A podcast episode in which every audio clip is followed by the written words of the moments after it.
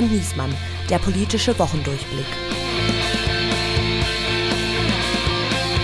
Es ist Kalenderwoche 38 und wir haben es geschafft. Es ist die Woche der Bundestagswahl. Hier spricht Berlin, hier spricht das Redaktionsnetzwerk Deutschland. Mein Name ist Andreas Niesmann und heute ist Payback Time. 28 Folgen Geier und Niesmann, 28 Mal schlechte Witze auf meine Kosten. Heute drehen wir den Spieß einmal um. Deshalb begrüßen Sie mit mir den Mann, dem die Männer zu Füßen legen und den die Frauen auch irgendwie ganz nett finden. Bei uns zuständig für die schlechten und manchmal auch die guten Witze. Herzlich willkommen, Steven Geier. Vielen Dank. Es ist tatsächlich eine besondere Folge und wir haben einen besonderen Gast. In meiner Einladungsmail an ihn habe ich noch äh, geschrieben, dass er schuld ist, dass ich irgendwann Politikjournalist werden wollte, weil ich in den 90ern so großer Fan seiner Sendung Zack im WDR war, für die er seit 87 Auto und später dann lange Moderator war, vielfach preisgekrönt.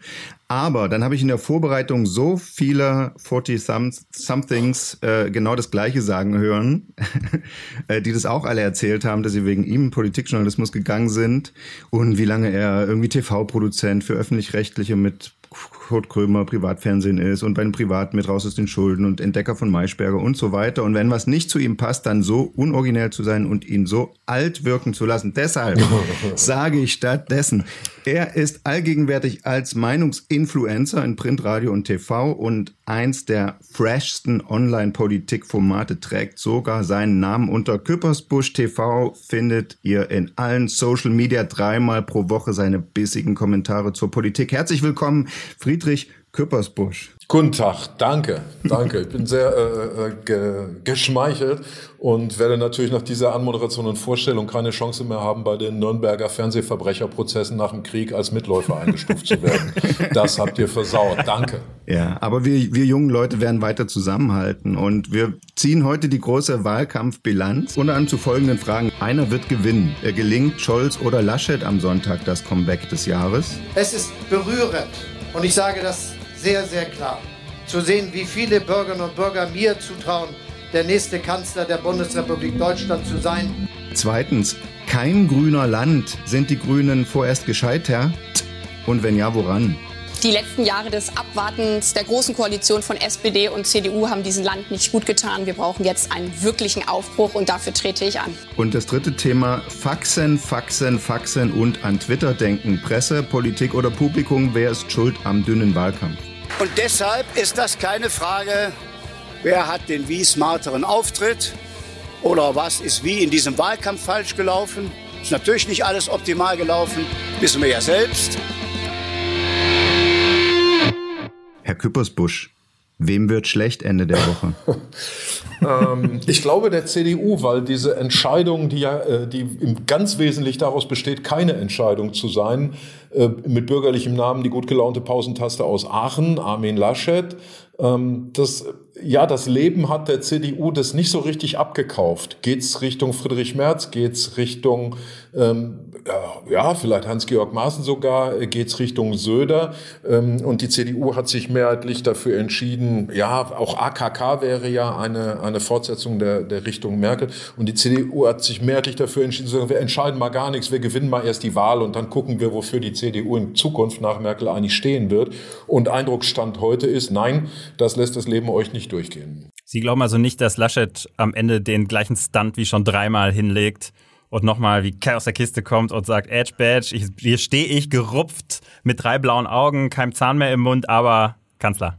Ja, das äh, kann sein. Also äh, vielleicht muss er jetzt äh, nach einem halbwegs vergeigten Wahlkampf vor allem seine bilateralen Beziehungen zu Frank-Walter Steinmeier ähm, pflegen, denn in der Verfassung steht nun mal, der Bundespräsident schlägt dem Bundestagspräsidenten einen Kanzlerkandidaten vor. Und da, da wird am Ende Steinmeier das machen, das hat er schon auch damals bewiesen, was Stabilität äh, garantiert und er wird den vorschlagen, der ihm eine Koalition auf den Tisch knallt, die hält. Ja, das wird ein Nervenkrieg, ist auch äh, unser aller Befürchtung, dass hauptsächlich wer zuerst die Nerven verliert, äh, die die schlechten Karten hat. Ich habe hier mal rausgesucht, bloß mal, damit wir sprechen können, was waren jetzt die Kipppunkte im Wahlkampf, die zu der Lage jetzt geführt haben. Eine äh, Umfrage Allensbach, nee, Quatsch, Forschungsgruppe Wahlen vom Januar.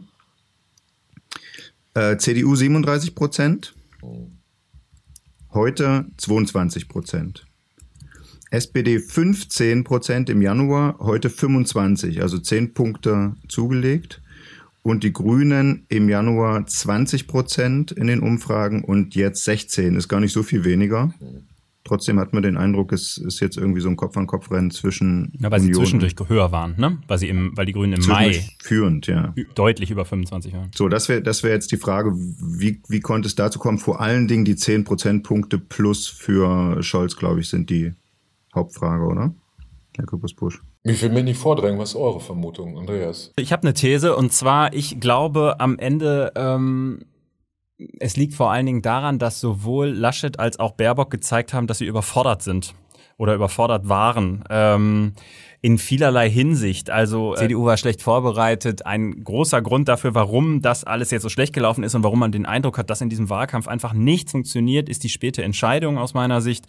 Man hat viel zu lange die Frage offen gelassen, wer wird Kanzlerkandidat und dann sitzen Menschen, die so eine Kampagne planen und Dinge dafür tun, äh, die keine Zeit mehr darauf haben, sich einzuspielen. Man, man, man kloppt sich schnell ein Beraterteam zusammen, Leute, die man nicht kennt, mit denen man nicht lange zusammenarbeitet und man hat dann keine Chance, äh, zwei, drei Fehler mal zu machen und irgendwie Probleme und Schwachstellen abzuschalten, sondern das haut dann halt direkt rein. So. Ja, okay. Bei äh, den Grünen hatte ich den Eindruck, sie waren sehr überrascht dann auf, am Ende doch, obwohl sie sich so lange darauf vorbereitet haben, von der Härte, die da auf einmal eine Rolle spielt, der Springer Verlag, der um die Ecke kommt. Und dann muss man sagen, ganz persönlich auch, haben sowohl Laschet als auch Baerbock, finde ich, ähm, äh, in ihre Fakten nicht immer beisammen gehabt und waren in ihren öffentlichen Auftritten doch erschreckend schwach.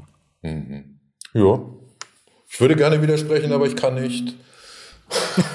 welche, ich, welche Rolle haben denn diese, was man jetzt immer hört, wo, wo sich alle einig sind, meines Erachtens, ist, dass immer über diese Nebensächlichkeiten angeblich gesprochen ja. wurde. Bei, bei Laschet der Kipppunkt, äh, das Grinsegate äh, im Hintergrund von Steinmeier, weil ihn dann viele für einen Leichtfuß irgendwie gehalten haben seitdem.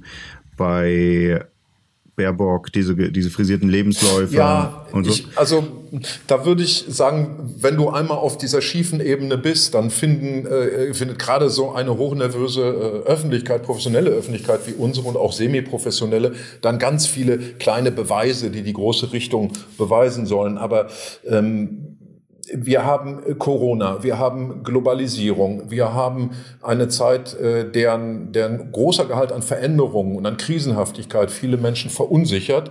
Ähm, und da Selbstmordkommando der Grünen dann zu schreiben, komm, wir wollen die Politik ändern, äh, in einem Moment, wo vielen es schon zu viel Änderung ist, der Krisenmodus, der Corona-Modus. Jetzt geht noch die Frau weg, die 16 Jahre ähm, äh, achtlos und ohne äh, Geld auf die äh, private Kante zu bringen, an der Gardine genestelt hat und gesagt hat, ja, ja, mit der Mutti könnt ihr es ja machen. Also dieser, dieser, ähm, dieses schöne deutsche Idyll wird aufgelöst. Und da passiert etwas sehr, äh, ich finde auch poetisches. Merkel hat vier Wahlen gewonnen, drei zusammen mit einer SPD-GroKo und mit äh, erheblichen Teilen sozialdemokratischen Programms. Also angefangen von der Agenda, über die sie als Oppositionsführerin Witze gemacht hat. Aber eigentlich hat sie die jetzt vier Legislaturen lang niedergeritten, bis hin zu Mindestlohn und Ehe für alle und so weiter. Stichwort Sozialdemokratisierung. Und nun schickt sich derjenige an, ihr Nachfolger zu werden, der Merkel noch am ähnlichsten ist. Drolligerweise ein Sozialdemokrat. Das, das finde ich, als Drehbuch würde ich sagen, ist ein bisschen romantisch, aber bitte, es ist ja nur Kino. Sie haben gesagt, dass das sind eigentlich stehen wir vor großen Herausforderungen. Klima haben Sie jetzt gar nicht so äh, genannt. Also die Grünen äh, sprechen ja von der letzten Wahl, bei der man die Möglichkeit hat, die Sache noch zu, zu retten oder sowas. Etwas dramatisch. Sind denn das die Themen, die der Wähler entlang, der, entlang denen der Wähler wählt? Ja, ich fand es also eigentlich, so. den, ähm, normalerweise hast du ja immer den Effekt, dass wenn ähm, eine Partei auf die Programmatik der anderen Partei eingeht, so wie jetzt fast alle Parteien, Ausnahme AfD, gesagt haben, ja, stimmt schon, liebe Grüne, Klima ist das überragende Thema dann müssten die Grünen aber deutlich besser dastehen, weil dann greift ja auch immer dieser Mechanismus, dass man nicht das Plagiat oder das MeToo oder das No-Name-Projekt äh, wählt, sondern man wählt das Original. Eine bittere Erfahrung, die, die ja Seehofer und Söder mit ihrem AfD-Randschmeiß-Wahlkampf in Bayern gemacht haben äh, und weswegen dann Söder clever Umfragen gelesen hat und seitdem den Umweltschutz erfunden hat. Ähm, das wundert mich, dass die Grünen so wenig davon profitieren können, dass alle anderen sagen, ja, habt ihr eigentlich recht. Also da müssten wir jetzt nochmal genauer nachgucken, was, was alles die Grünen falsch gemacht haben. Das machen wir gleich. Ähm, ich würde sagen, dann gehen wir erstmal in die, die Rubrik, die wir jetzt schon angeschnitten haben, nämlich Kanzlerwettrennen. Die Union debattiert bereits die Schuldfrage, ehe die Niederlage eingefahren ist. Also Wolfgang Schäuble hat schon in einem Tagesspiegel-Interview Merkel äh, Schuld gegeben, weil sie nicht während der Legislatur Parteivorsitz und Kanzlerschaft übergeben hat an einen Nachfolger, eine Nachfolgerin, die dann mit Amtsbonus jetzt in die Wahl gegangen war. Herr Schäuble sagt, äh, der Laschet steht jetzt neben der langjährigen erfolgreichen Bundeskanzlerin und kann im Wahlkampf weder sagen, wir machen alles neu, noch wir machen einfach weiter so und sei daran, daran scheitert jetzt die CDU, sagt Schäuble unter eins. Weiß nicht genau, was er sich davon verspricht, das jetzt so zu sagen. Mitleidsstimmen vielleicht für Laschet oder so. Ja. also der ist, ich finde, er ist auch Stimmt, nicht ganz hatte der fair. Ja. Also dann ja. die Kritik an Merkel ist dann eigentlich Kritik an Kram-Karrenbauer. Also Merkel ja. war die einzige seit 1909, seit überhaupt, seit 49, die versucht hat, den Hof zu bestellen, die nicht noch am Amt geklebt hat oder vielleicht gerne noch Bundespräsident werden wollte wie Adenauer oder sich dann abwählen lassen wollte wie Kohl. Nein, sie hat den Hof bestellt. Sie hat eine Jungbäuerin ausgesucht, die auch Meriten und äh, zumindest Erfahrung mehr als Frau Baerbock ja gut, jeder Drittliga-Fußballspieler hat mehr Erfahrung als Frau Baerbock ähm, mitbringt. Äh, und dann hat's Frau Baerbock, hat's Frau äh, Kramp-Karrenbauer vermasselt. Also insofern finde ich die Kritik von Schäuble äh, nicht fair. Die Kritik von Schäuble ist vor allen Dingen ego getrieben, weil ich glaube, hier fürchtet gerade jemand um seinen eigenen Nimbus, weil Schäuble weiß ja sehr genau, wer derjenige war, der Laschet durchgesetzt hat am Ende in dieser Nachtsitzung in der äh, berüchtigten im Bundestag gegen Söder. Das, waren ja, das war ja Schäuble. Da war er eigentlich inoffizieller Parteivorsitzender der CDU. Er sagt, wir können uns von äh, dem kleinen, gut gelaunten Blinddarm aus München nicht auf der Nase rumtasten lassen und ja. das entscheiden immer noch wir. Vorher hat er allerdings sehr lange auch Merz unterstützt. Ne? Das, also er hat ja, zu der Verwirrung auch beigetragen. Aber äh, hat, so wie das immer ist im Leben mit gelegen. Ambivalenzen, heirate ich Hildegard oder heirate ich Susanne, wenn die Frage ambivalent ist, sind beide Lösungen gleich gut oder gleich schlecht. ja, und woran lag es nun wirklich bei der Union? Sie haben eingangs ja schon gesagt, wahrscheinlich daran, dass ein Thema gefehlt hat. Also äh, Laschet fing in allen Triellen an mit der Clan-Kriminalität. Darüber können sich bestimmt viele, vor allen Dingen CDU, CSU-Stammwähler aufregen. Aber dass das nun das ist, wo man sagt, also davon mache ich meine Wahlentscheidung abhängig, das möchte ich doch bezweifeln. Und ansonsten hat er kein echtes Thema gesetzt. Selbst das alte Unions-Standardthema Familie, äh, das hat ihm Laschet, äh, das hat ihm Baerbock gestohlen, mhm. äh, weil sie immer ihre Familienanekdoten und Kinderanekdoten rausgepackt hat. Ja, also wie gesagt, also meine, meine These wäre, die Union hatte kein Thema und dann ist die Person fast weniger schlimm. Ja, also nun täte, täte man der Union Unrecht, wenn man behaupten wollte, sie hätte frühere Wahlen durch das Thema gewonnen sondern doch oft durch das Versprechen von Stabilität, von gutem Krisenmanagement, von Solidität. Ähm, und das wurde hier in Frage gestellt. Äh, nicht alle kennen Herrn Laschet, den Ministerpräsidenten aus Düsseldorf. Ähm, der hat diesen Job in Düsseldorf hier gewonnen, weil er einen für Laschet eigentlich fast untypischen ja, Kritikkurs äh, gefahren hat, also kannte gegen, was auch nicht schwer war, gegen, äh, gegen die damalige rot-grüne Landesregierung. Ähm, und der, der Scholz steht halt da und ist irgendwie schon immer da gewesen. Und in so einer unsicheren Situation reicht das vielen. Ich, äh, ich finde das total wichtig, was Sie sagen. Vor allen Dingen diesen Punkt, ähm, dass man die Union immer gewählt hat im Vertrauen auf, die machen das schon, die führen das Land irgendwie sicher durch die Krise. Und ähm, was vielleicht, was man dann in der Betrachtung mit einbeziehen muss, ist äh, diese große oder diese doppelte Krise eigentlich zu Beginn des Jahres und im letzten Jahr. Also einmal die Minister, die in ihrem Amt irgendwie ähm, angreifbar geworden sind, ob das ein Spahn war bei der Gesundheitspolitik, ein Altmaier bei der Wirtschaftspolitik, die Wirtschaftshilfen und so, Scheuer, Verkehrspolitik. Also sagen wir mal, da haben ja schon eine ganze Reihe an äh, Herren äh, in dem Fall, wobei Frau Karliczek in der Bildungspolitik kann man auch noch mit reinnehmen. Also da hat eine ganze Truppe, der doch hart an diesem Nimbus der Union Union gearbeitet, dass sie das Regierungshandwerk drauf hat. Dann kommt die Maskenaffäre mhm. dazu, ähm, wo man dann auf einmal den Eindruck hat, der starke Wirtschaftsflügel, diese ganzen Wirtschaftspolitiker äh, sind alle miteinander korrupt oder zumindest gehen hart in so eine Richtung.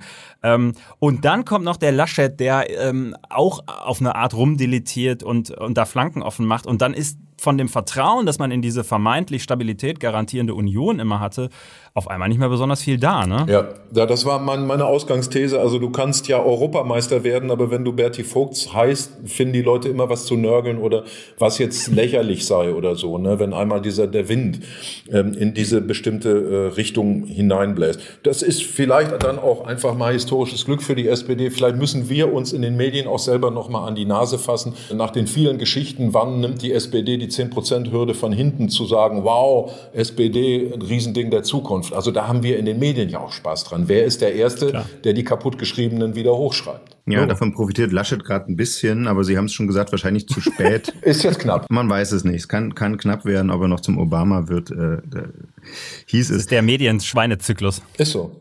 Gut, apropos junge Menschen, wir wollten noch, haben wir eingangs schon die zentrale Frage des Wahlkampfs, woran sind die Grünen gescheitert? Ja. Das hieß mal, das ist die Klimawahl. Es hieß, jetzt kommt die Erneuerung zum ersten Mal eine junge Mutter als Kanzlerkandidatin.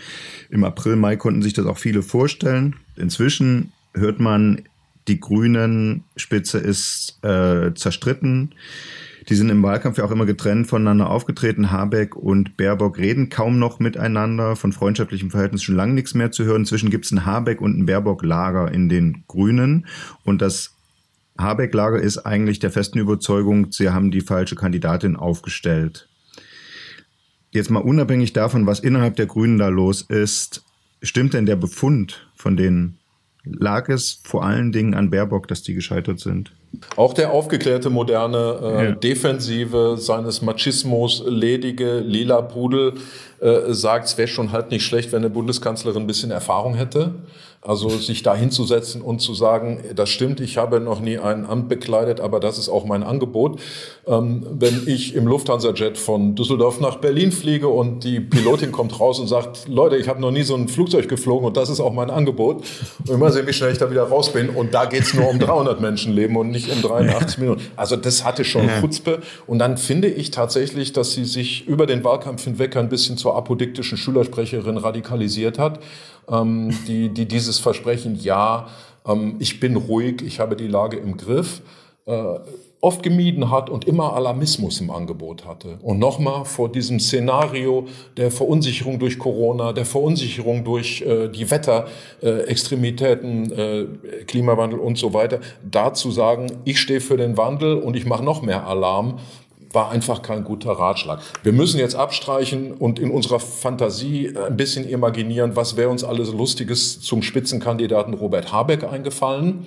Also wenn ja. man mal seine Bücher wälzt, die lustigen Filme, für die er Drehbücher geschrieben hat, findet, die Springerpresse ist da besser wahrscheinlich als wir, die hätte was gefunden, womit man ihn um den Block jagen kann. Ich möchte aber deswegen eine grundsätzliche Frage stellen. Wenn eine Partei ähm, die Doppelspitze für Deutschland, soweit ich weiß, erfunden hat, und mit ja. einer solchen Doppelspitze links, rechts, Ost, West, Mann, Frau einen Weg von zwei, drei, vier Prozent in Anfang der 80ern bis zu 20, Andreas, du hast eben angesprochen, und mehr Prozent geht. Wer zum Teufel redet denen ein, sie müssten auf die Doppelspitze verzichten? Ist das nicht schon der Blödsinn gewesen? Das ist eine total witzige Frage. Die hat, die hat der Politikwissenschaftler äh, Rudolf Korte neulich auch im Heute-Journal aufgeworfen. Hm. Ähm, also zu sagen, ihr hättet doch einfach äh, mit der Doppelspitze weitermachen können. Ich, ich finde es erstmal charmant. Ich glaube aber, die Grünen bei über 20 Prozent in Kanzlerreichweite hätten natürlich den ganzen Wahlkampf über dieses mediale, brutale Feuer gehabt. Ja, wer wird's denn jetzt? Wenn ihr das Kanzleramt gewinnt, wer wird's denn jetzt? Wie klärt hm, ihr das? Aber was vielleicht besser als das, was Sie jetzt zu beantworten hatten, äh, haben Sie wirklich studiert und haben Sie, kommen Sie wirklich vom Völkerrecht her? Ja, aber nochmal, aber wie willst du, wie willst du bei dem medialen Druck, bei der Helligkeit, die da auf der Bühne äh, ist, wie willst du um diese Frage herumkommen, wenn die Leute dich immer wieder fragen, na, wer wird's denn am Ende? Also ich glaube, also, das wäre auch nee, eine nee, elende da, Diskussion geworden. Da hat doch aber äh, Armin Lasch, äh, Quatsch, da hat ja zum Beispiel äh, Olaf Scholz dann auch wirklich in jeder Begegnung erklären müssen, es geht ihm um besonders gutes Ergebnis für die Sozialdemokratie in Koalitionsfragen, ob nur Linkspartei oder nicht, besprechen wir nachher.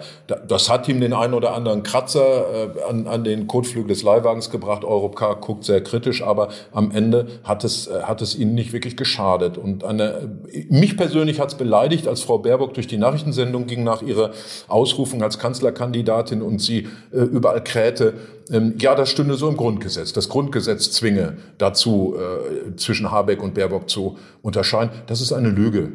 Das Wort Kanzlerkandidat oder Kandidatin kommt im Grundgesetz gar nicht vor. Und so blöd, mhm. also da habe ich mich für blöd verkauft gefühlt. Ich glaube, es wäre rhetorisch durchhaltbar gewesen, zu sagen, wir wollen ein möglichst gutes Ergebnis für die Grünen. Und wenn der Bundespräsident dann uns beauftragt, dann wird er halt eine Entscheidung treffen.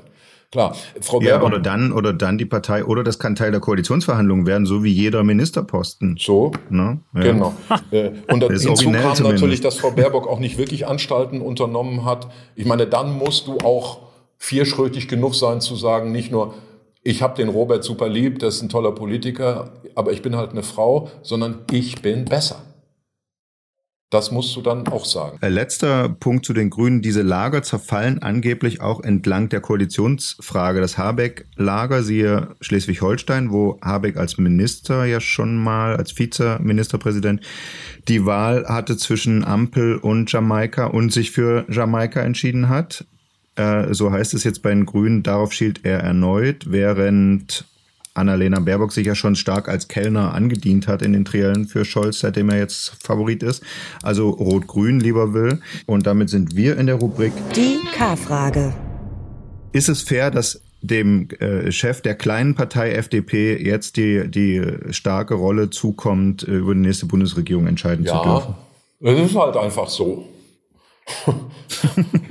Das ist auch das, die klassische Rolle der ja, FDP Genau, ich wollte gerade sagen, so war es ja das früher Zünglein auch immer. an ne? der Waage. Also, und wahrscheinlich das hat doch Strauß schon mal die Kanzlerschaft gekostet. Ja, wir müssen oder? jetzt ja auch noch gucken, ob der, der recht gute Wert, der recht gute Wert äh, der FDP erhalten bleibt, wenn der eine oder andere sagt, na ja, wenn ich jetzt FDP wähle, kriege ich Scholz, ich will aber eigentlich Laschet. Also es kann sein, dass da auch noch ein, zwei Prozentchen abschleifen oben auf dem, auf dem FDP-Wert. Für Christian Lindner ist es die letzte Wahl, denke ich. Also so erfolgreich er die, die äh, praktisch aus der Konkursmasse des alten FDP-Konzerns noch mal ein schickes, junges Start-up gemacht hat, 2017, ähm, so sehr würden die Aktionäre jetzt dann auch irgendwann mal gerne Dividende sehen, sprich, er muss jetzt in irgendeine Koalition. Also der Druck auf ihn ist nicht unerheblich. Ähm, ich glaube, das ist ja auch von allen gesagt, dass die am liebsten Schwarz-Gelb, wenn sie keine Mehrheit haben, Schwarz-Gelb-Grün machen würden. Ähm, und dahin, dahin, denke ich, geht auch Lindners Drall. Da unterschätzt er vielleicht mhm. die Grünen sogar ein bisschen, aber das, äh, das ist sein Wunsch. Ja. Ich glaube, deswegen hat er ja schon beim letzten Mal hingeschmissen, als er gemerkt hat, Merkel will gar nicht schwarz-gelb mit Leihstimmen der Grünen, sondern die will eigentlich schwarz-grün und wir sollen bloß den Mehrheitsbeschaffer machen. Und deswegen hat er ja dann hingeschmissen, hat er auch mehrmals so im Nachhinein gesagt. Das wäre ja dieses Mal bei Jamaika anders. Das müssen die Grünen noch einpreisen. Ne? Ja, also es gibt auch welche, die sagen, eigentlich wollte Lindner in den Koalitionsverhandlungen Merkel hochgehen lassen. Dass die, diese, na, er wollte zumindest quasi sein Schicksal negativ mit ihr genau. verknüpfen, genau. so habe ich es auch verstanden. Nach dem Motto, die macht eh nicht mehr die Genau, und dann zu gucken, und dann ob, er, ob er über, ja. über die hm. Koalitionsverhandlungen vielleicht einen Kombatanten in der CSU findet, der sagt, genau, geile Idee, wir putschen. Kanzler kommt von der CSU und wir machen, äh, wir machen diese äh, gemeinsame Koalition auf Kosten der Grünen. So, die Geschichte gab es auch. Aber er, er würde jetzt in Sef, in, also man kann ihm eine bunte Auswahl saurer Äpfel hinlegen, er muss in jeden beißen. So kann man es auch sehen. Hm. Und und er hat natürlich jetzt viel stärkere Grüne, als er vor vier Jahren hätte gehabt hätte ne, in der Jamaika-Bündnis. Das muss man ganz klar sagen. Also die FDP wird sich am Ende im Regierungsalltag schon dann ziemlich hinten anstellen müssen, wenn das Bündnis einmal mhm. geschmiedet ist. Andreas, du als alter SPD-Watcher, äh, dass die neueste Sau, die durchs Dorf getrieben wird, ist, was ist, wenn Scholz äh, zum Magdeburger Modell greift, um Kanzler zu werden? Äh, wenn nämlich Lindner tatsächlich so bockig ist und auf Jamaika beharrt, dann könnte doch Scholz sich äh, mit einer rot-grünen Minderheitsregierung toleriert von der Linken zum Kanzler wählen lassen. Ja, theoretisch wäre das selbstverständlich möglich. Wäre das nicht ähm, besser für ihn als Rot-Rot-Grün? Das wäre wahrscheinlich einfacher als Rot-Rot-Grün, aber es wäre auch ein, ein hohes Risiko, weil du ähm, durch den, äh, also durch eine Koalition ja auch einen Partner, auf den du dich nicht so ganz verlassen kannst, ein Stück weit disziplinieren kannst. Also ähm, in dem Moment, wo die Leute dann also ne, im Ministerien sind, Staatssekretäre benannt kriegen etc. pp, hast du sie ja auch alle eingebunden. Du hast die Möglichkeit, mhm. Querköpfe dir einzukaufen, indem du ihnen einen tollen Job ver verpasst äh, und dann geben sie Ruhe. Ähm, das hast du alles bei einer Tolerierung ja nicht. Also was hat die Linke, was hat die Linkspartei von einer Tolerierung? Und wie kriegt sie, ähm, wie kriegt sie dann, wie kriegt man dann Ruhe in den Laden? Also ich kann mir das ehrlicherweise schwer vorstellen. Was ich aber glaube ist, das ist ein Drohpotenzial. Also das ist was, womit du einen Lindner auch am Ende ein bisschen schubsen kannst und sagen kannst, guck mal hier, lieber Christian, Herr Köppersbusch hat eben einmal Rendite gesagt, die äh, die FDP-Aktionäre sehen wollen wenn der, also wenn man da nachher so ein Spinning kriegt, dass man sagt, wenn Lindner nicht hüpft, dann kommt Rot-Rot-Grün oder Magdeburg. Könnte natürlich auch noch mal den einen oder anderen Liberalen zum Nachdenken bringen. Ja, also äh, d'accord, äh, wenn man überlegt, die, die WASG Linke hat ja damals die Hannelore Kraft äh, Silvia Lörmann Koalition in Düsseldorf gestützt oder toleriert. Ja. ja, wo ist die Linke in NRW heute? Also den, den. Und wo ist Frau Kraft heute? Genau. Und wo ist ihr Bezwinger heute?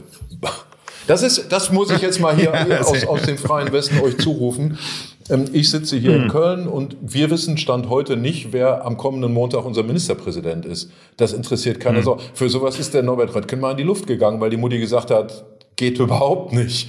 So, ne? Und, und äh, äh, hm. ja, was ist Herr Laschet am Montag? Aber das fragen wir uns ja sowieso. Tja, Hinterbänkler im Düsseldorfer Landtag, oder?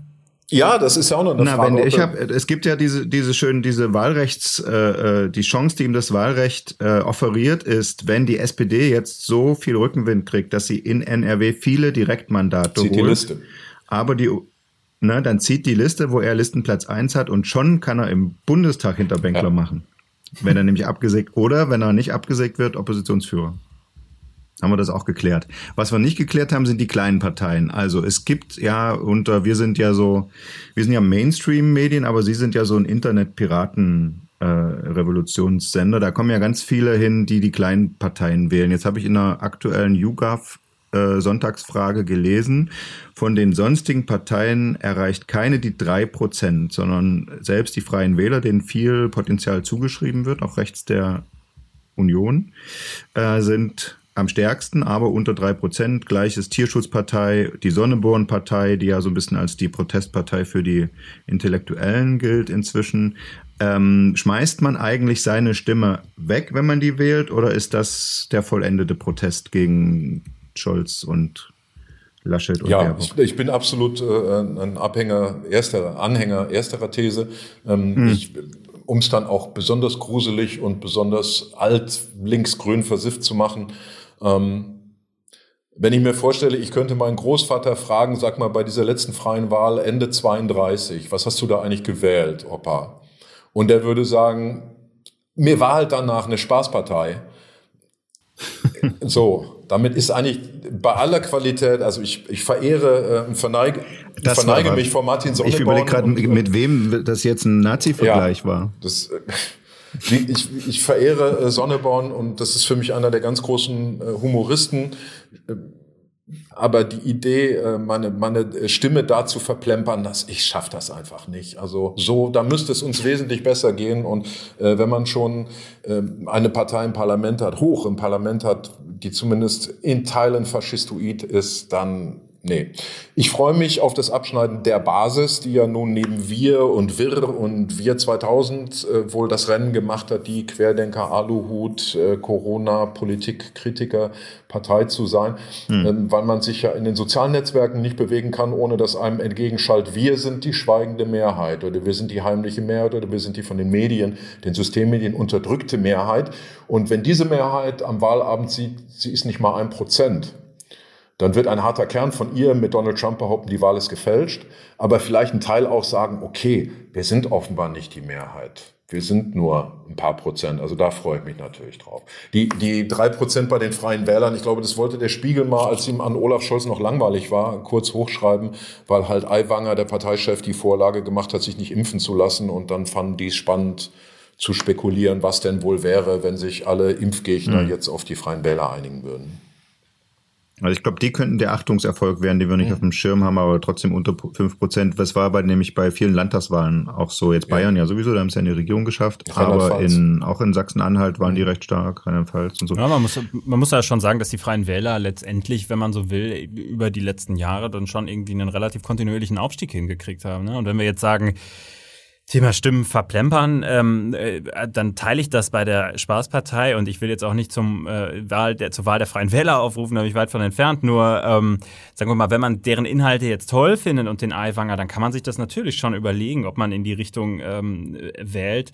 Weil, sagen wir mal, eine Wahl führt ja auch dazu Wahlkampfkostenerstattung. Ne? Da liegt die Latte ja nicht bei 5%, sondern bei 0,5 und danach ist jede Stimme bares Geld. Also es ist dann ja auch eine Form von Unterstützung. Und sagen wir mal, wenn man jetzt sich für so Kleinstparteien erwärmen kann oder da eine hat, die einem besonders nahe ist, kann man schon verstehen. Programmhinweis. Nicht nur in Deutschland blickt man ganz gespannt auf diesen Wahlsonntag, sondern natürlich auch im Ausland. Und das zeigt sich unter anderem daran, dass der britische Economist äh, gleich eine ganze, einen ganzen Schwerpunkt zur Frage äh, gebracht hat oder bringt in der aktuellen Ausgabe, wie es jetzt mit Deutschland weitergeht. Und eins finden wir daran besonders spannend. Der Economist gibt eine Wahlempfehlung ab äh, wer in Deutschland äh, aus seiner Sicht die Wahl gewinnen sollte. Und darüber wollen wir jetzt sprechen mit der Europakorrespondentin des Economist, Wendelin von Bredow. Herzlich willkommen. Ja, schön, dass ich ähm, dabei sein darf bei Ihnen. Ja, vielen Dank fürs Mitmachen. Äh, dann lassen Sie doch mal die Katze aus den Sack. Wer soll in Deutschland die nächste Regierung stellen? Also wir haben eine Empfehlung ausgesprochen und wir sprechen uns für eine Ampelkoalition aus. Also das ist SPD, Grüne und FDP und ähm, der und also auch für den und zwar das Ganze unter Olaf Scholz. Also der wir sagen der nächste Kanzler sollte Olaf Scholz sein und eben als äh, Chef von dieser Koalition. Und äh, der Grund ist, es ist das erste Mal, soweit ich weiß, in unserer Geschichte, dass wir eine Wahlempfehlung für die SPD, also indirekt ausgesprochen haben. Aber der Grund ist, dass wir finden, dass die CDU ist, äh, CDU, CSU ist irgendwie jetzt zu lange an der Macht gewesen, 16 Jahre, und äh, die Wahlkampagne von Herrn Laschet war wirklich äh, äh, nicht inspirierend und teilweise wirklich auch nicht gut gemacht.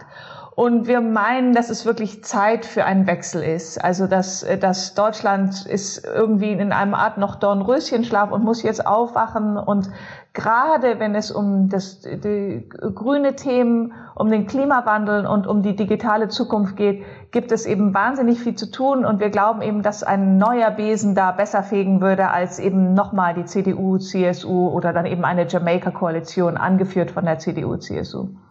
Aber müssten Sie dann nicht eigentlich die Grünen empfehlen, weil die SPD ja äh, sowohl als Partei an den letzten beiden Regierungen beteiligt war, als auch Scholz ja an führender Stelle in der letzten Regierung als Vizekanzler? Ähm, das stimmt, aber äh, es ist ja wahrscheinlich einfach von dem Wahlergebnis. Und wir haben ja auch jeden Tag, wir haben so ein ähm, Modell, ein Wahlprognosemodell, dass wir, äh, dass wir jeden Tag äh, ähm, machen wir so ein Update da äh, und es sieht ja nicht so wirklich nicht so aus, als ob die Grünen die stärkste Partei mhm. werden würde, sondern die SPD. Das heißt, wir sind ja auch reallos, wenn man so will, und deshalb glauben wir, dass äh, wenn es zu einer Ampelkoalition kommt, dann wäre Herr Scholz der nächste Kanzler und eben nicht Frau Baerbock, weil einfach die Grünen nicht genug Stimmen bekommen werden. Und insofern deshalb kommt es zu dieser Empfehlung. Und muss man sagen, wir finden auch, dass Herr Scholz ein ähm, äh, ein moderater äh, Politiker ist, der seine Sache by and large, ja im Großen und Ganzen gut gemacht hat, als Finanzminister und auch als Bürgermeister von Hamburg. Da sind ihm keine wirklich großen Schnitzer unterlaufen. Natürlich nicht immer alles perfekt, aber wer ist schon perfekt? Und dass wir glauben, dass er, also sicher von den drei Kandidaten für das Kanzleramt, haben wir am meisten Vertrauen in Herrn Scholz in, und eben nicht Frau Baerbock und nicht Herrn Laschet. Das Überraschende ist ja, äh, der Economist, wie der Name schon sagt, ist ja weltweit renommiert für seine Wirtschaftskompetenz. Äh, und die wird ja, glaube ich, immer noch in Deutschland eher der Union zugeschlagen als der SPD. Wie kommt denn bei Ihnen so eine Entscheidung in der Redaktion zustande? Entscheidet das der Chefredakteur oder alle gemeinsam per Abstimmung? Wie läuft das? Ähm, also im Grunde, at the end of the day, entscheidet der, die Chefredakteurin, das ist Sani Minton-Bedders, wir haben eine Frau als Chefredakteurin und der Chef des Europaressorts, Chris Lockwood, ähm, und vielleicht noch der Foreign Editor, also der für das ganze äh, Ausland verantwortlich ist. Aber wir haben wirklich lange, lange und viele Diskussionen jetzt in den letzten Wochen über die deutschen Wahlen gehabt und Tom und ich, also mein Kollege Tom Nuttall, der Deutschland-Korrespondent und ich eben als Europakorrespondentin, haben natürlich da immer sehr viel beigetragen und wir hoffen jedenfalls, dass das, was wir da so erzählen, auch in London gehört wird. Also es ist die Entscheidungsfindung, machen wir gemeinsam, aber letztendlich die Entscheidung trifft einer, das oder eine, das ist unsere Chefredakteurin. Das ist ja eine Spezialität aus dem angelsächsischen Raum, das Medienwahlempfehlungen abgeben. Würden Sie sich da mehr Mut von uns deutschen Journalisten wünschen, auch von den deutschen Redaktionen? Oder sind Sie froh, dass Sie da den Unique Selling Point haben? Ähm, ja, jetzt in meiner jetzigen Situation bin ich ganz froh, dass wir den Unique Selling Point haben und deshalb haben Sie wahrscheinlich auch Interesse daran, mit mir heute zu sprechen. Aber im Grunde fände ich das schon gut, wenn das auch in Deutschland eingeführt wird, denn äh, es ist ja auch gut, irgendwann Farbe zu bekennen. Man kann ja die ganzen Argumente nochmal aufrollen und aber das, das finde ich eigentlich, das facht eine interessante Diskussion an. Und ich muss nicht jede Zeitung machen oder jede Zeitschrift, aber wenn das ein paar in Deutschland, ist ja auch in England oder in Amerika nicht so, dass jede Zeitung sich dazu äußert, ähm, fände ich das gut. Ich glaube, das wäre ein Fortschritt hier. Ja, auf jeden Fall spannend, ein spannender Vorstoß. Vielleicht machen nächstes Mal schon deutsche Medien mit. Wir bedanken uns auf jeden Fall bei Ihnen fürs Dabeisein. Es hat Spaß gemacht. Vielen Dank auch an Sie. Dankeschön. Tschüss. Dankeschön. Und meine Frage jetzt an Friedrich Küppersbusch als langjährigen Medienschaffenden im Politikbereich. Ist das nicht die ehrlichere Variante? Sollten auch die deutschen Medien Wahlempfehlungen aussprechen? Also ähm, das ist ja mal versucht worden, der deutsche Ableger der Financial Times, also Financial Times Deutschland, die haben sozusagen unter Bezugnahme auf ihren Ahnenherren oder ihr Ahnenhaus das gemacht und ähm, die einzige Zeitung in Deutschland, die es je gemacht hat, ist pleite. So kürzeste Antwort, die man geben kann. Ja, aber nur deswegen. Andreas, wäre das nicht ehrlicher, weil wenn ich mir die Bildzeitung angucke, habe ich immer einen leichten Verdacht, für wen die eigentlich Wahlkampf in Klammern den besseren als die eigene Parteiklammer zu äh, machen. Naja, was heißt ehrlicher? Also sagen wir mal, also mal angenommen, Julian Reichelt stellt sich jetzt hin und schreibt dann irgendwie am Sonntag vor der Wahl oder von mir aus auch am Freitag vor der Wahl einen Kommentar, bitte wählt jetzt alle mal CDU, um Rot-Rot-Grün zu verhindern würden wir irgendwie auch alle die Schultern zucken, oder? Also letztendlich die Kampagne, die man vorher fährt, ähm, ist ja eigentlich wirkmächtiger ja. und, und sagt doch eine Menge mehr aus. Also zumindest bei der Aber bei es ist schon interessant, dass es so ein Tabu ist in Deutschland. Ne? Wir reden nicht darüber, was man wählt, wir reden nicht darüber, was man verdient. Nee, genau. Ja, ich finde, ich finde es, ja, ich finde es regelrecht eklig, wenn, wenn ich weiß, was andere wählen. Ich möchte das nicht wissen. Das ist für mich so, als ob ich irgendwie äh, Schlafzimmervideos zu sehen bekomme von denen, weil ich möchte den Eindruck haben, die sind zu allen gleich zynisch. Ja. Also jetzt gerade in unserer. In, Amer in Amerika redet man, glaube ich, darüber, was man wählt und wie viel Schlafzimmer man hat. Beides. Hm. Da ist, und die Deutschen fragen sich immer nur, was machst du beruflich? Ja, das ist langweilig. Aber es ist tatsächlich so, ich habe gestern meinen Vater gefragt, sag mal, Papa, was wählst du eigentlich? Er hat gesagt, Wahlgeheimnis. Mir nicht verraten.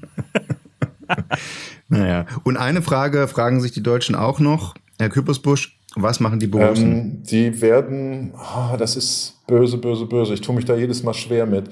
ähm, ja, weil das äh, äh, durch die, die Überprofessionalisierung und diesen ewigen Versuch, die sozialdemokratische Antwort auf Bayern München zu sein, man ja selbst als Fan immer in so einer Halbdistanz zum eigenen Verein ist. Also werden natürlich Meister. Es ist eine sozialdemokratische Ära. Olaf Scholz wird Bundeskanzler, Borussia Dortmund wird Meister. To be continued.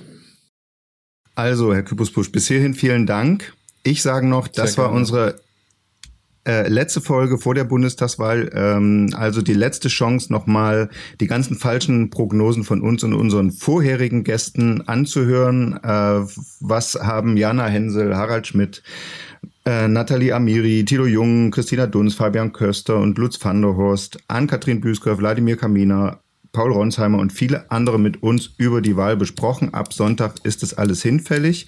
Wir sind dann etwas zeitiger als üblich wieder da, weil es dann so viel zu besprechen gibt. Folgen Sie uns, ab abonnieren Sie uns, damit Sie das alles nicht verpassen. Und noch einmal vielen Dank, Friedrich Küppersbusch. War meine Ehre und hat Spaß gemacht. Vielen Dank Ihnen. Danke, Andreas. Danke. Bis bald Bis und bald. tschüss. Bis bald. Tschüss. Ciao.